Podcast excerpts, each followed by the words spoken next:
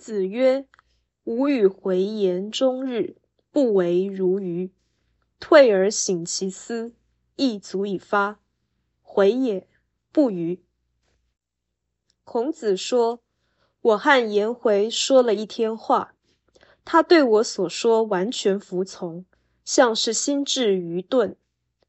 但他退去后，我想了想他这个人的言行精神，便觉得。”他也还算能发扬我告知的事理，由此可见，颜回啊，绝对不愚笨。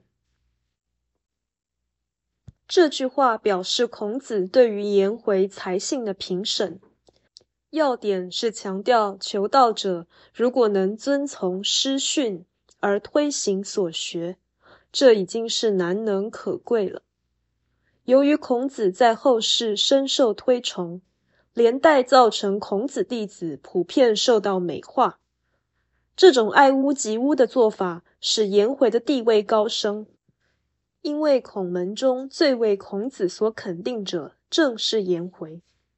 事实上，颜回绝对不聪慧，而孔子对他的称赞也相当保守。